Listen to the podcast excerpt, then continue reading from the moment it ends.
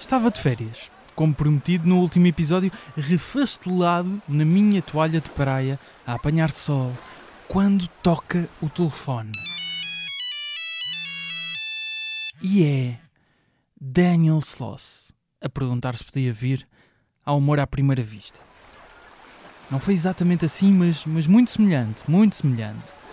Interrompemos as férias porque temos Daniel Sloss. O episódio que estás a ouvir é a versão original, em inglês. Se preferes ouvir a versão dobrada em português, na mesma plataforma onde estás a ouvir este episódio, encontras essa outra versão. O Daniel Sloss está no Humor à Primeira Vista, é mesmo verdade, e começa já a seguir. Humor à primeira vista.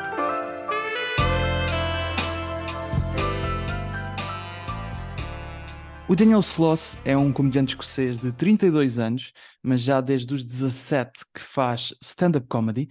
É para mim um dos mais jovens talentosos humoristas da atualidade. Esteve pela primeira vez em Portugal em 2017 no palco comédia do Nós Alive.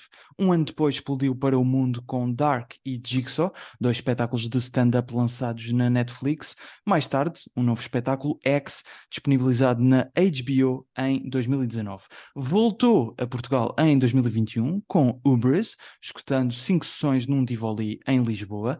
Lança agora um novo espetáculo, desta vez através do seu próprio site, Socio, que estreou em 2022 e agora regressa a Portugal e é a vez do espetáculo Kent, como prometido da última vez que cá esteve, vai passar também pelo Porto, no dia 31 de agosto, no Coliseu, também em Lisboa, 1 de setembro, no Coliseu dos Recreios.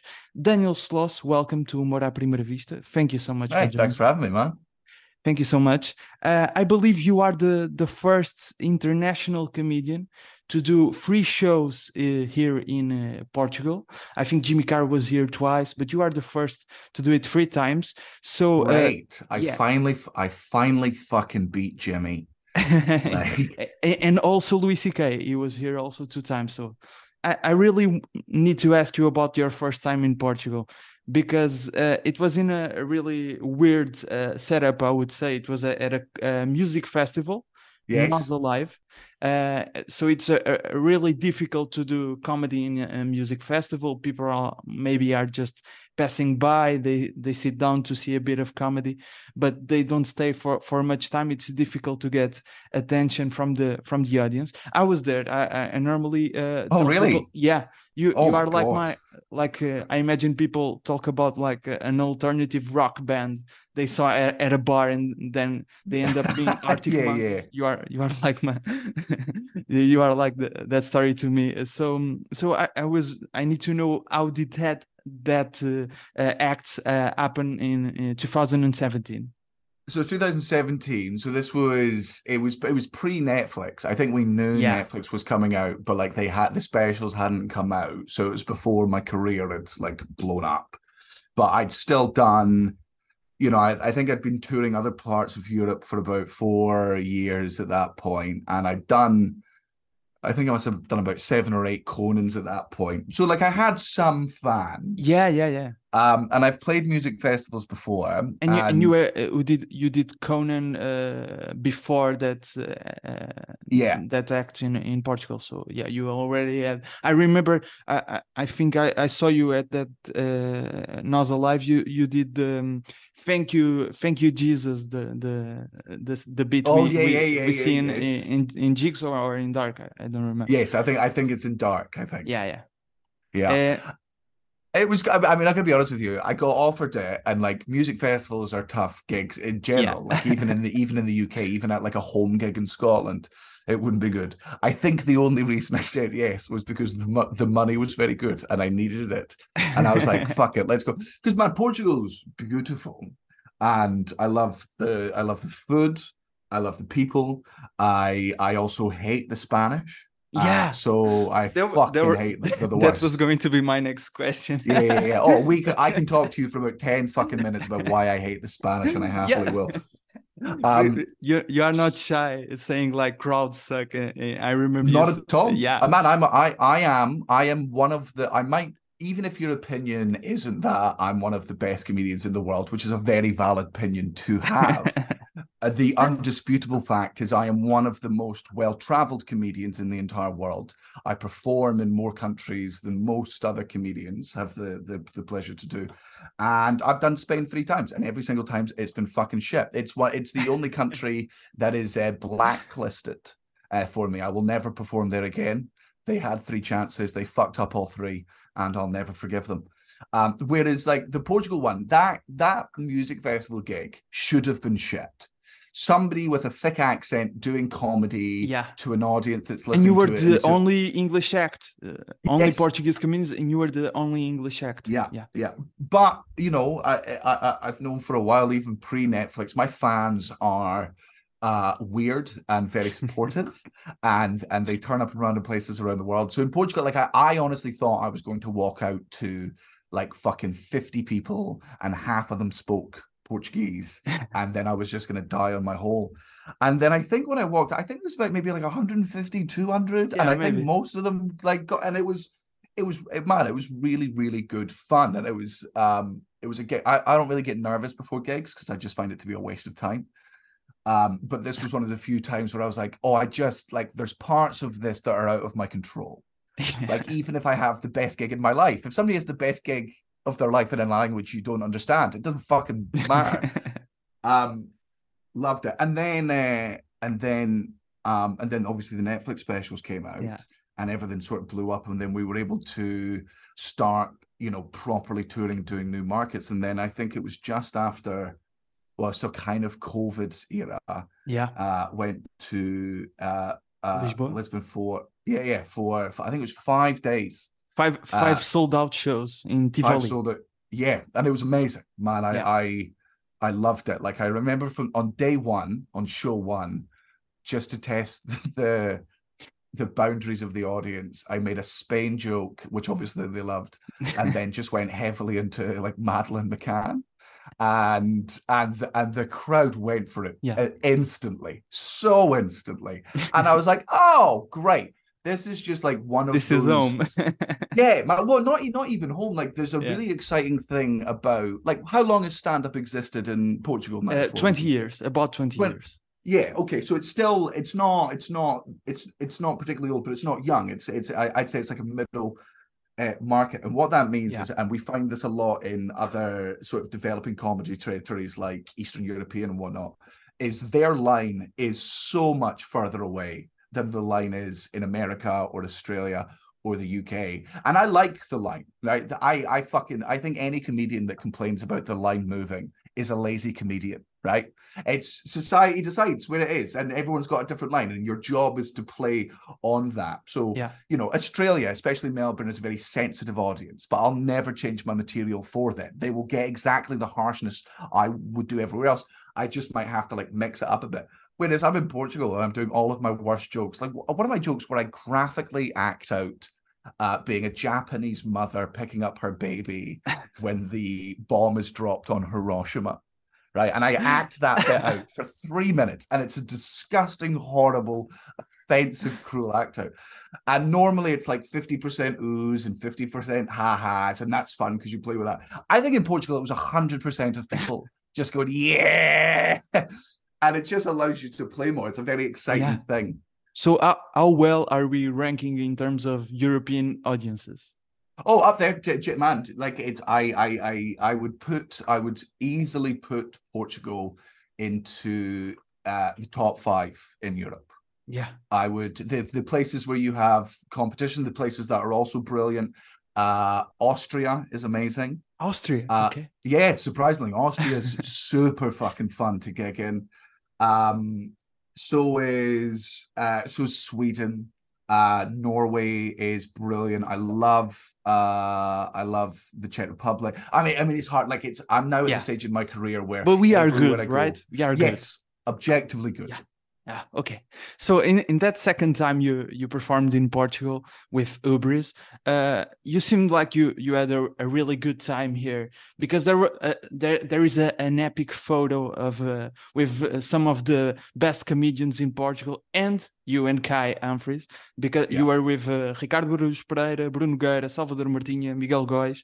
There's a, this epic photo and also Dona Custódia, which is a, a really uh, happy dog, Ricardo's yes. dog yes. You were uh, actually in love with her, I believe. I remember in the in the Instagram you were putting some some photos of her.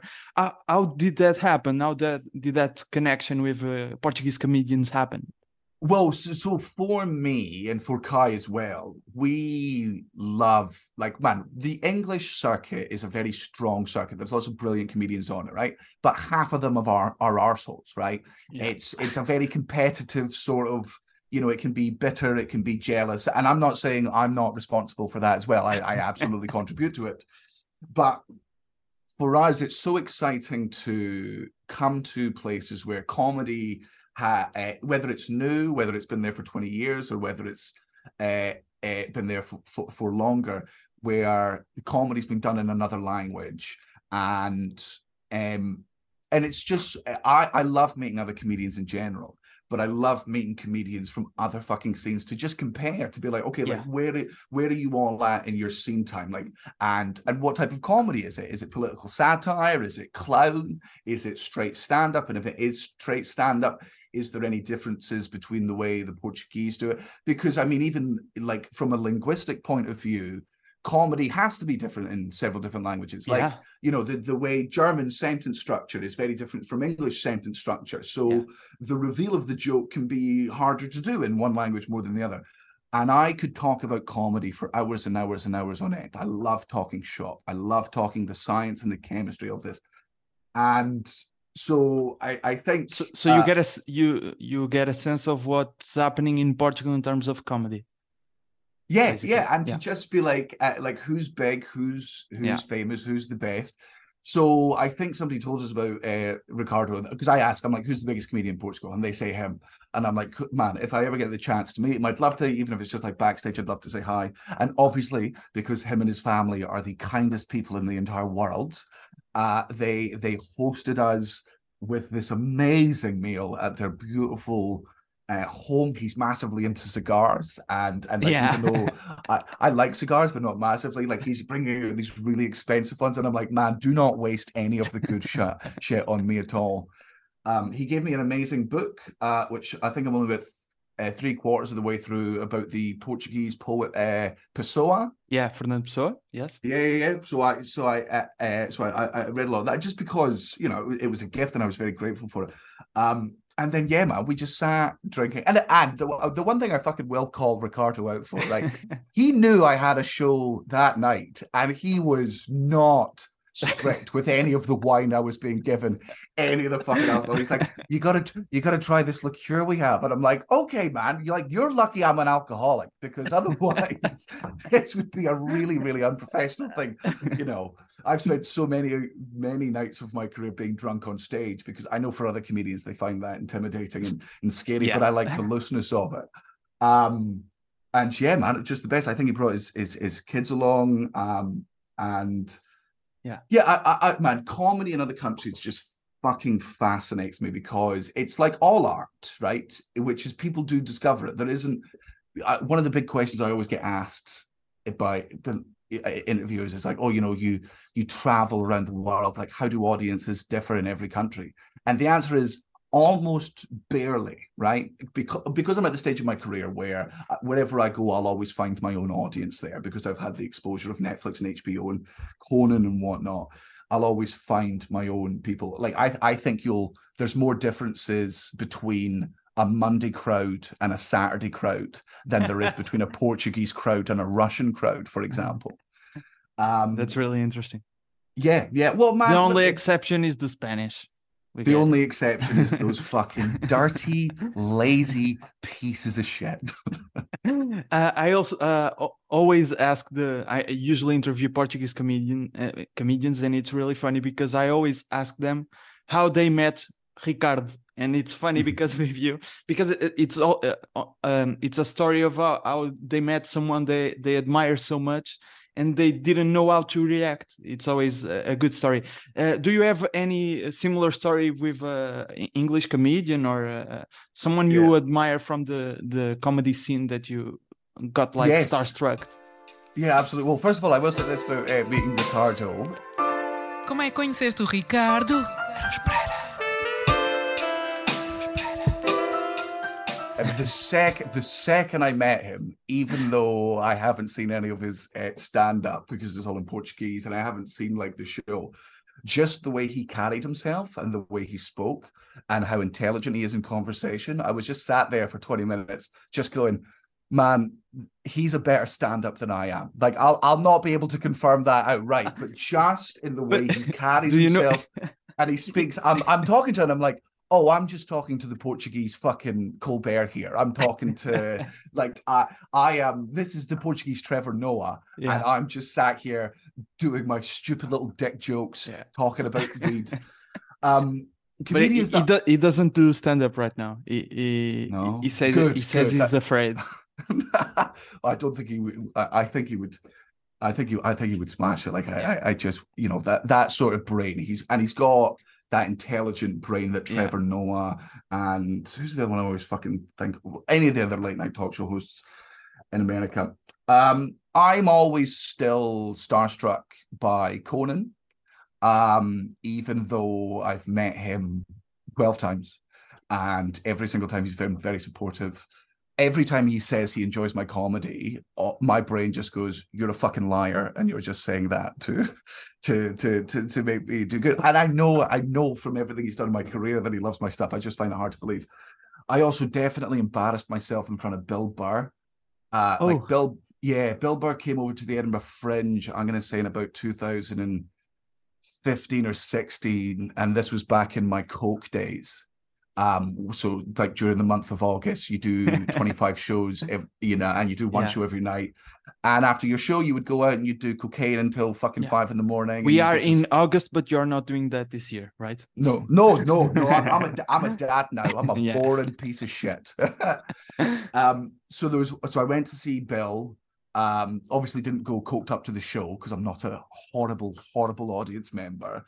I watched bill destroy this gig and then I go out and drink with friends afterwards. We end up obviously partying, but I go to one of the artist bars and Bill Burr is there.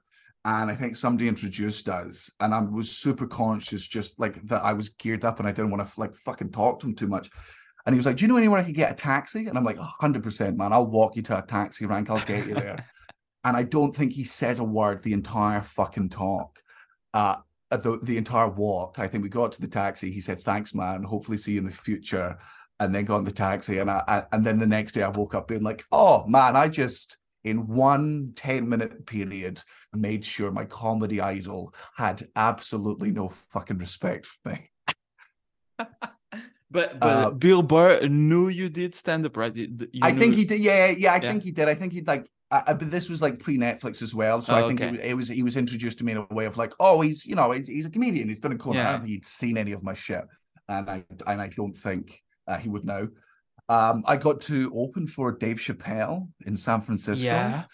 I was meant to be, be doing well. So I was I was I was in LA at the time. I was booked to do a weekend at the San Francisco Punchline from Thursday to Sunday, and then I get a message on the Wednesday before I fly out, being like, "Hey, Dave Chappelle has decided he wants to do uh, two shows on the uh, Friday the punchline, obviously, we're just going to let him do that. But because he's Dave Chappelle, he's going to buy you out.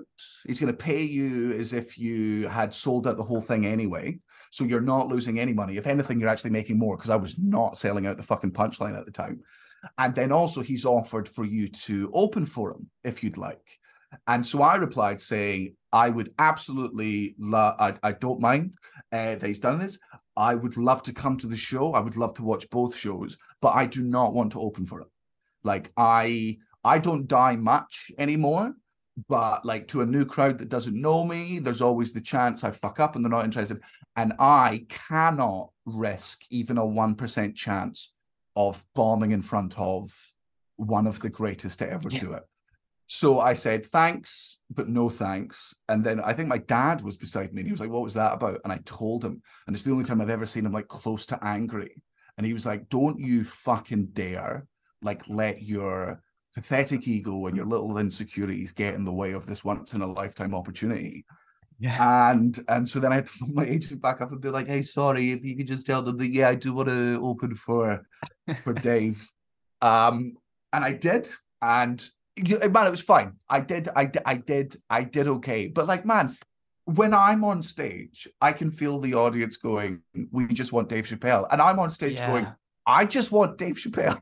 like, like and also if there's a, if there's any comedian in the world who doesn't actually need a fucking warm-up it's it's Chappelle. It's the, yeah, it's the yeah, Chappelle. it's Dave. I, I, and you've done it there. That was the coolest fucking thing. Like the the the backstage, the running order was like Daniel Sloss, another comedian, and then headliner Dave and I'm like, for one of the most common names in the English language, like it's easy to be a one name like Cher or Madonna, yeah. because even Burr, when we say Burr, yeah. you know, there's only one fucking Burr. To be Dave, to be so confident that you're just the only fucking Dave, that's rock and roll, man. That's pretty cool. Uh, I always ask uh, uh, the guests if they have any joke of uh, other comedian from other comedian you wish you had wrote. Oh, uh, Jim Jefferies Gun Control. Oh, that amazing bit. Yeah. Yeah, yeah, yeah, yeah. Or the one I saw recently uh, was uh, Sh- Shane Gillis. His routine about uh, Donald Trump would be the funniest president to assassinate, just because just because the noise he would make when he got shot. Like he, he would be standing up there, he'd be like, "You're gay, you're a loser, you suck. Like the gunman would be coming towards him. He'd be like, look at this guy, not a good guy. And then the guy would shoot and he'd go, and it's just, and Shane does this really good, and the noise is so funny. It's a really good uh, Trump impression. And yeah. then, which I, I think is such a crucial thing to comedy, is you have to insult both sides of the spectrum, right? You, of the you like you you can be left leaning, you can be right leaning, or you can be a fucking centrist. Your responsibility as a comedian is to attack everything, to attack yeah. both sides. And so at the end of this joke, he's like, also, I would say, I think uh, Joe Biden is the only president that you could uh, assassinate with a punch. Just walking up, walking up, how you doing, Mr. President? Blam! yeah, that's really good. oh man, really good. I, I saw that joke the other day, uh, and Dave Chappelle actually dragged Shane Gillis on to do it at the Comedy Cellar, which must be one of the greatest feelings in the world yeah. to have Dave Chappelle. You go there and you do that joke. yeah, yeah, and and, and what what a chance to bomb! What like what a like a, a easy situation for you to have a bad gig, and he fucking he smashed it. That's really good. I, I I wasn't going to talk about the the jigsaw uh, the divorces thing because it, it was already uh, talked about a lot, but I found this really interesting fact uh, because in jigsaw, like I said, you you talk about relationships, how, how people prefer to be in a toxic re- relationship than being alone, and, and that joke led to like a, uh, to 250,000 divorces, I think, mm-hmm. uh, at least. Oh, no, no, it was, it was like, I think it was 300,000 300, breakups, and I think it was about, I think we're close to 400 divorces now. Like oh, okay. Uh, yeah, okay, yeah. okay. And, and uh, I, I'm no like data science scientist, but uh, I, I, was checking the the Portuguese polls, like when we we, we inquired the all Portuguese population. And uh, in 2021, this is the most recent data I could find in Portugal, per 100 marriages, there were 60 divorces. Do you think that's why we love you so much, Daniel? oh God. Um, I mean, I mean, maybe, maybe I'm not. I'm not going to be arrogant enough to say that had a fucking effect yeah. on on that. Uh, but but uh, like it, I think it's Jigsaw. Jigsaw, much like Dark, was the show that I just wrote about something that like I was angry about. Like I got out of this toxic relationship with this horrible woman, and like the palpable fucking relief afterwards. I'm like, there's no way I'm the only person that's gone through. This. You are and, expelling like, your your uh, demons, let's say. Yes, yeah, yeah, yeah. and the thing is, you you never, you know, as comedians, we never get to choose how people consume our art. You know, people, and and that's true for all art. You you don't get to decide how much it means to someone um, and how they take it. I never expected Jigsaw to have the impact it did. I thought all the fucking reviews were just going to be like bitter white man complains about fucking white ex girlfriend isn't fucking sexism all alive and well. And then what actually happened was I ended up getting lots of women and men and uh, yeah. uh, uh, and gay couples and stuff, and all fucking ages. From from like the youngest breakup I think was like a thirteen year old. I think the oldest breakup I caused, I had a ch- I had a eighteen year old girl come with her parents' divorce papers and got me to autograph. Oh damn.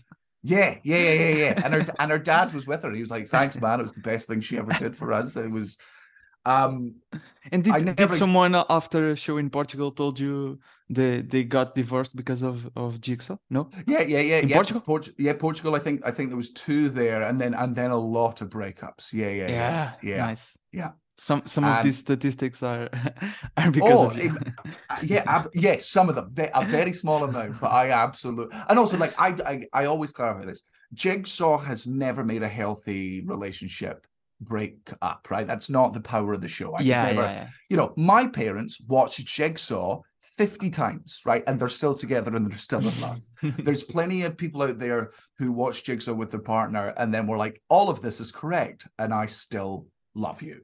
Yeah. Um, I just tend not to talk about that much because it's not yeah I, I, I want to ask you about the something i, I heard you said on, uh, on the good one podcast a, uh, a couple of years ago. You talk about dark jigsaw and also x because they have like mostly the the, the same structure. And you you you said you you kind of um it it happened uh, that you you had jokes to tell and you found something to say between those those jokes and mm. and you said that you after that you wanted to do a, a show that was just good jokes uh not like a message or uh, mm-hmm. some shit like that. yeah, yeah, yeah. um and four years have, have passed since uh, x uh, was released like uh, right now do you feel the the pressure to have another show like that or even do you want to go back to to a show like that because they were so like you said they were widely uh, applauded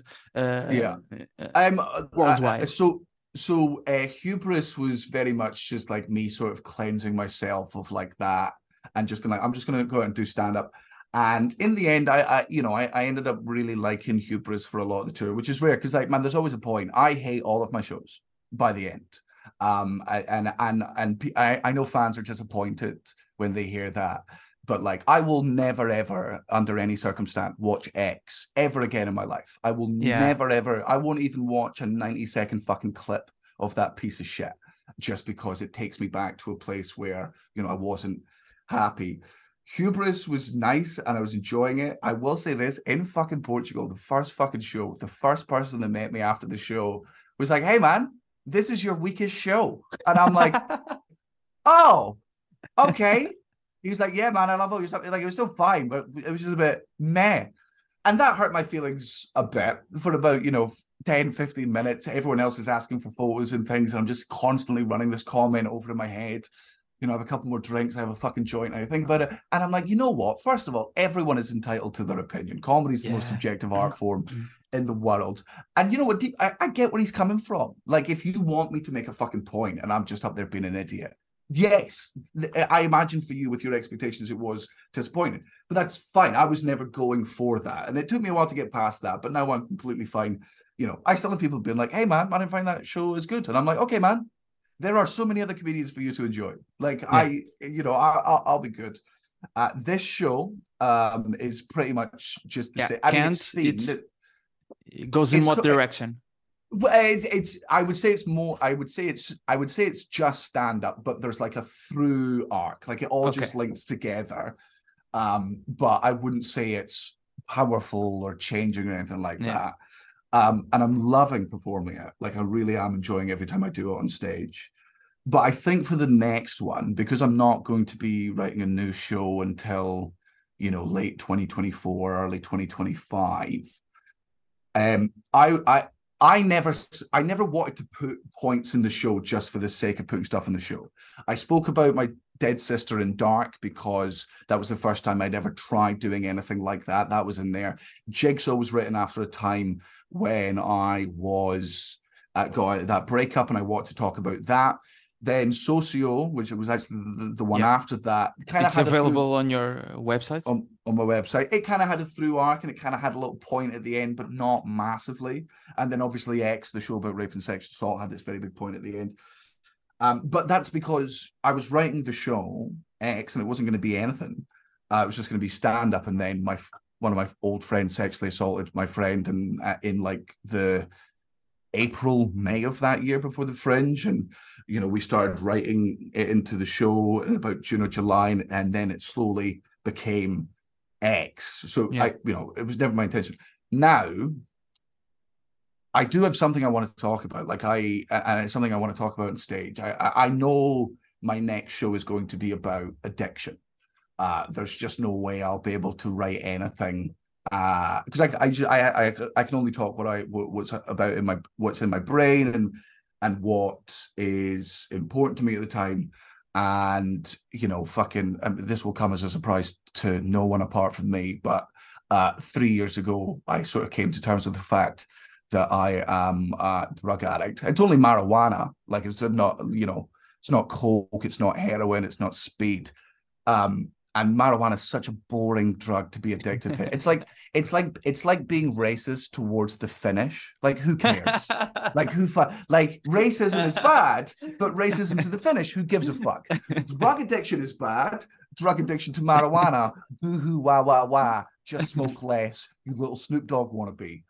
Um, but like for me, uh, man, eh, being addicted to weed is really, really hard. Like it's, you know, I, I, I, I do not have any control of it. Like, yeah. you know, it, and it's, you know, now that I'm a father and and I'm I'm growing up and I'm sort of becoming more responsible. You know, I'm going through periods where I'm trying to, you know, beat it and get past it, and and I think I want to talk about it on stage because one, we're all addicted to things. I think it's such a relatable fucking thing, especially in this time. Like, you know, we're all addicted to lame things that we don't think are that damaging, but in the long term, essentially make us unhappy. Yeah. Um, uh, but then again, I also don't want to. Man, there are so many healthy stoners out there. There are stoners that are able to, you know, just toke up every night or at the fucking weekends, and I don't want to ruin weed for them because they're they're in control. Yeah, I'm not an alcoholic, right? And I have respect from people who are recovering alcoholics. But like whenever they get like, you know, holier than thou, like drinking's a poison, drinking's this, drinking that, I'm like, it, it's to you, right? It's a it's a you problem, and I get that. But don't try and ruin something that I've got control over, right? It's the same thing like fat people are doing right now. They're like, I don't give a fuck if I'm fat. I like food and I like my body. I don't care what anyone else thinks. Don't ruin this thing that I enjoy for me. So, you know, I want to talk about, you know, my own. And here's the thing you talk about your own personal experience, and then you allow people the chance to choose to relate to you. You never tell them what to think. You never tell you tell them what you think and why you think that, and hope that they can, you know, at least relate to it. Um, and also, man, stoners are, you know, for the past fucking 10 years of my career, they've been bringing me weed after show. So they're my heroes. but you are already writing that show or just thinking no, about it? Just thinking about it. I've got it okay. like I, am doing I'm doing this show at the moment. And I know that if I were to actually sit down and like write anything out, I would then just start thinking about the next show, which would take away my performance from this one. And I don't want to do. So what I do is I just take like notes. I know what yeah. I want to talk okay. about and I just sort of have it like stewing up there. Mm-hmm. And then when I'm hopefully like much like a baby, it's just growing in there. And hopefully in about a year and a half, I'll be able to push it out. We had a problem with the video call right at the end of the interview, but Daniel was kind enough to send a voice message with his answers. Fringe is happening right now in Edinburgh. It's the biggest arts festival in the world. Comedy is a big part of it. In that spirit, can you tell us some stand up comedians we might not have heard of in Portugal, but you think uh, they are going to be uh, big in the next few years? So for me, best comics to see at the Fringe is always going to be Mark Nelson. He's one of the best uh, Scottish comedians and has been for well over a decade now. Um, his shows are political but makes fun of both sides. They're clever but also silly and and very well uh, written. It's a real masterclass in stand up. Uh, I always love Gareth Waugh. Um, I think he's so funny. Um, he's a really good writer. He's a fucking hilarious performer, and uh, just a lot of silliness. And, and I'm always I'm always a fan of silliness. I like. Uh, I'm gonna get his name wrong, and I always will. Uh, Andre De, De Freitas. De Freitas. Uh, he's one of yours. I, I had the pleasure of meeting him last year. Um, it's good to see him back at the Fringe this year. Uh, I, I, wish him all the best, uh, and I can't wait to see his show.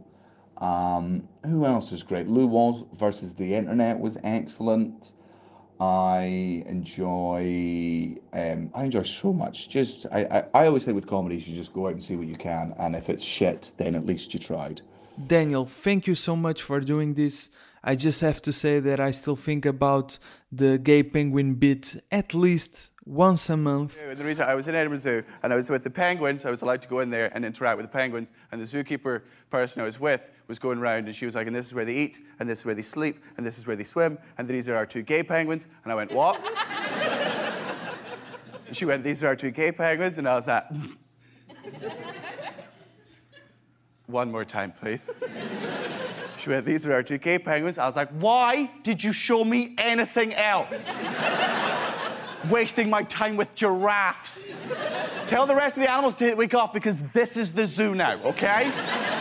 and the reason they are gay penguins is the greatest reason I have ever heard. As an audience, can you tell the difference between a male and female penguin? No, no neither can most male penguins. Do you have any update on that story? Um, I actually have an update on the gay penguins, which is a very sad update. So if you enjoyed the gay penguin story, I urge you to stop listening right now. And that is that um, after I did the gay penguin story on Conan and it went viral, the people of Edinburgh Zoo reached out to me again and said, you know, thank you for talking so fondly of us. We thought the video was hilarious. Uh, if you ever want to come back in, uh, and, and meet the penguins again, by all means. Uh, so I spoke with one of the zookeepers, and turns out one of the gay penguins died, and the next day, his partner immediately moved on and became straight, which is just the saddest, worst possible fucking ending to to that. Uh, really not good for the narrative you know, it's meant to be a very like pro gay routine and like, you know, it is natural, it's common, there's nothing wrong with it, it should be celebrated. Uh, though, though now I feel like all the bigots are going to be like, so it turns out the cure for gayness is to just kill one of them, and that is not, not it, not it. Gay people will not go straight if their partner dies. Um, they, they won't. They almost definitely won't. O Daniel Sloss está no Instagram em Daniel Sloss, eu em Gustavo Rito Carvalho, o podcast em humoraprimeiravista.podcast com certos em vídeo das entrevistas, passem por lá. Estou também no TikTok com certos em vídeo das entrevistas em Gustavo Rito Carvalho. As ilustrações são do Nuno Amaral, os jingles do Ruben de Freitas e do Luís Batista, com vozes do Rui Mirama e do Tiago Filipe. E atenção, o Tiago Filipe desta vez deu também voz ao Daniel Sloss, versão portuguesa. Que bela voz, Tiago, muito obrigado. Há mais episódios para ouvir nas plataformas de podcasts. Já agora aceitamos reviews, estejam à vontade, deliciem-se. Com agosto já a decorrer, desta vez é que fazemos mesmo uma pausa no podcast. Desta vez é que é. Mas regresso em breve. Até um dia.